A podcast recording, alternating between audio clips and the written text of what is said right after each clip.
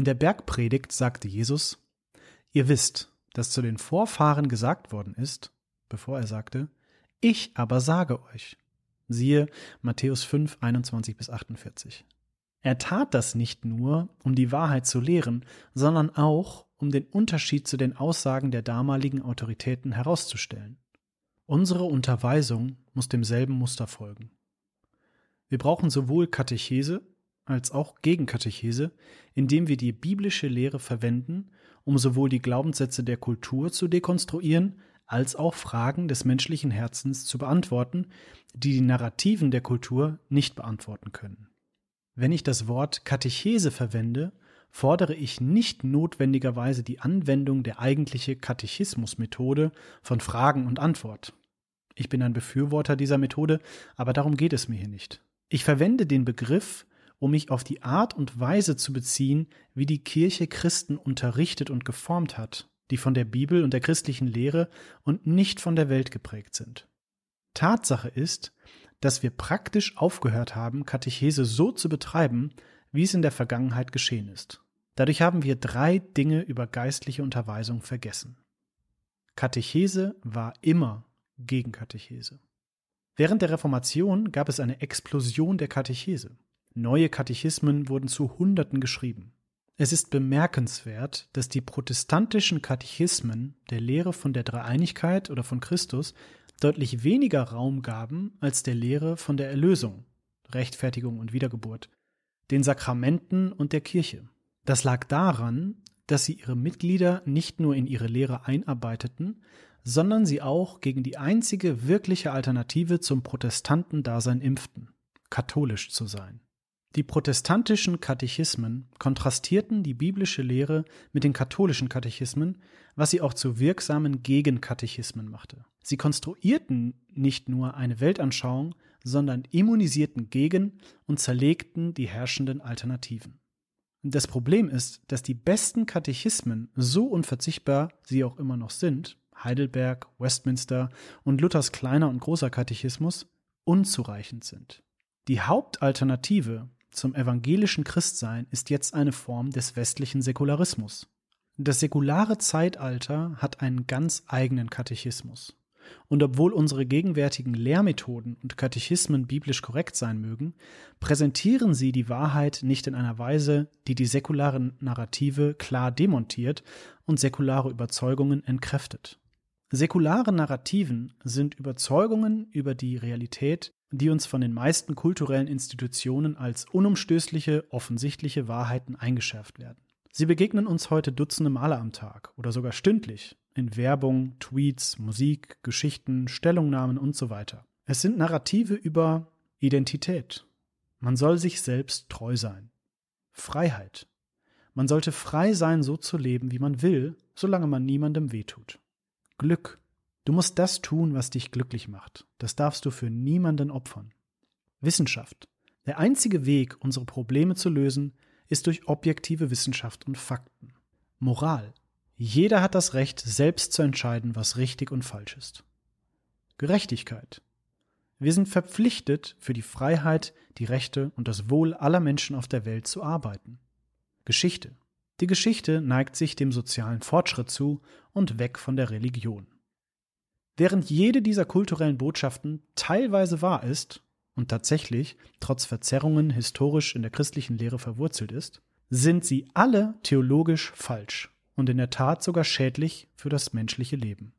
Viele biblische Lehren und Wahrheiten untergraben, schwächen oder gleichen alle diese Narrative aus, und doch zeigt unsere gegenwärtige geistliche Unterweisung das nicht.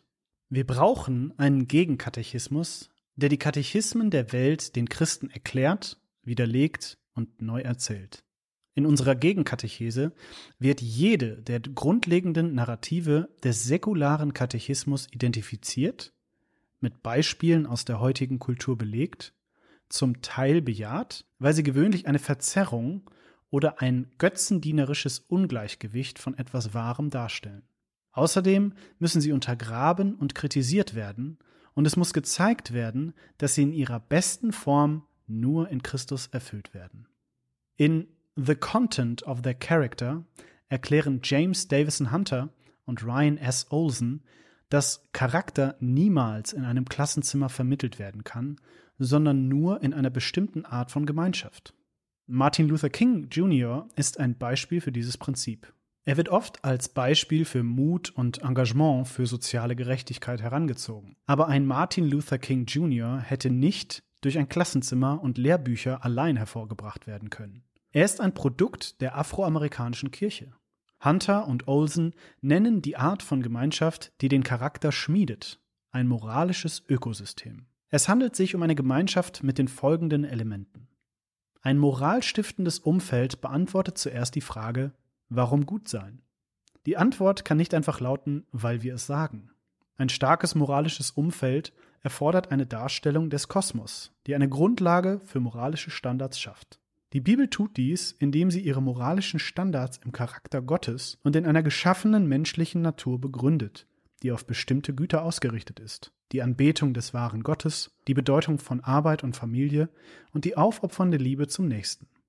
Zweitens beantwortet es die Fragen, was genau ist gut? Was ist die rechte Anbetung? Wahre Nächstenliebe, gute Arbeit und so weiter. Auch hier haben wir die moralische Unterweisung der Bibel. Insbesondere die zehn Gebote, das Buch der Sprüche, die Bergpredigt, 1. Korinther 13, sowie Jahrhunderte der moralischen und ethischen Reflexion über diese Texte. Die dritte Frage, die in einem solchen Umfeld beantwortet wird, ist, was ist nicht gut? Dies geschieht, indem sie die biblische Lehre mit den moralischen Werten und dem Diskurs oder dem Mangel daran in der Kultur kontrastiert.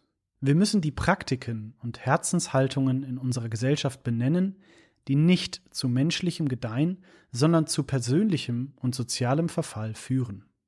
Viertens gehört dazu Vorstellungskraft. Zur Beantwortung der Frage, wer ist gut? Es reicht nicht aus, nur abstrakte Prinzipien zu nennen. Unsere Herzen werden eher durch Geschichten als durch abstrakte Begriffe erobert. Jede moralstiftende Gemeinschaft muss echte alltägliche, überzeugende Verkörperungen ihrer moralischen Prinzipien bieten. Es hat davon immer zwei Arten gegeben. Helden und Beispiele aus der Vergangenheit. Diese Vorbilder können und sollten sowohl fiktiv als auch historisch sein. Es ist wichtig für Schriftsteller, Künstler, Filmemacher und andere, Geschichten zu erzählen, die auf die Realitäten von Gut und Böse hinweisen.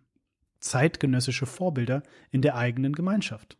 Ein moralstiftendes Umfeld muss tatsächliche Personen beinhalten, die ihre moralischen Standards auf eine attraktive Weise verkörpern.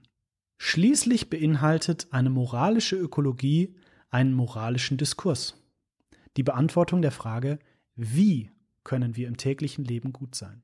Der moralische Diskurs ist ein Dialog von Menschen, die fragen, wie lässt sich das Prinzip auf diese Situation anwenden? Was ist hier das Richtige zu tun?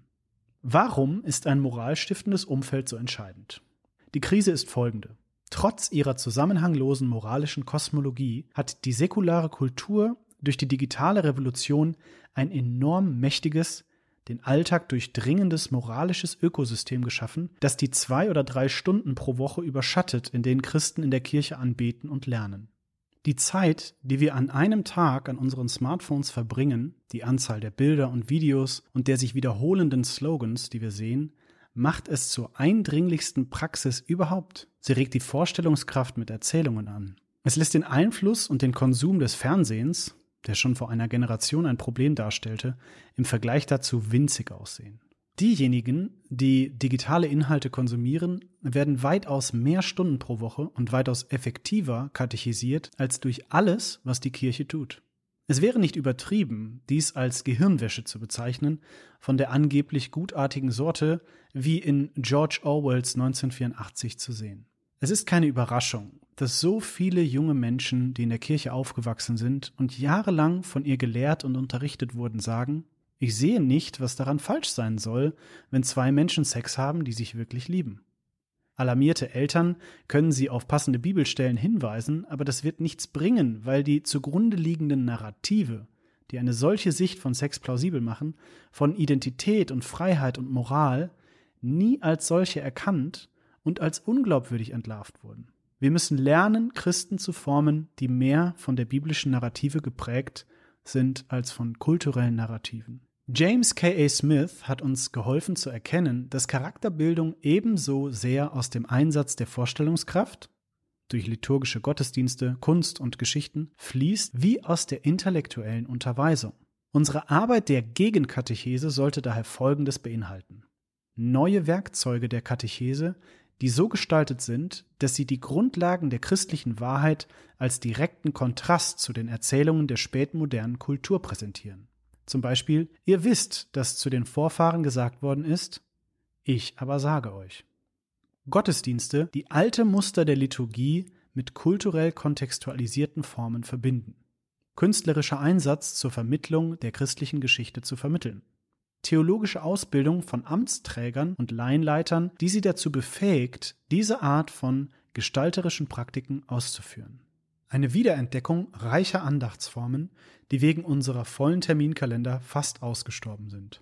Dieser Prozess der geistlichen Unterweisung ist Teil der nach innen gerichteten Bewegung einer missionarischen Begegnung. Wenn er gut gemacht ist, wird dieser Teil der Jüngerschaft Christen dazu befähigen, sich damit nach außen auf ihre Arbeitsplätze und in andere ihrer Wirkungskreise zu bewegen.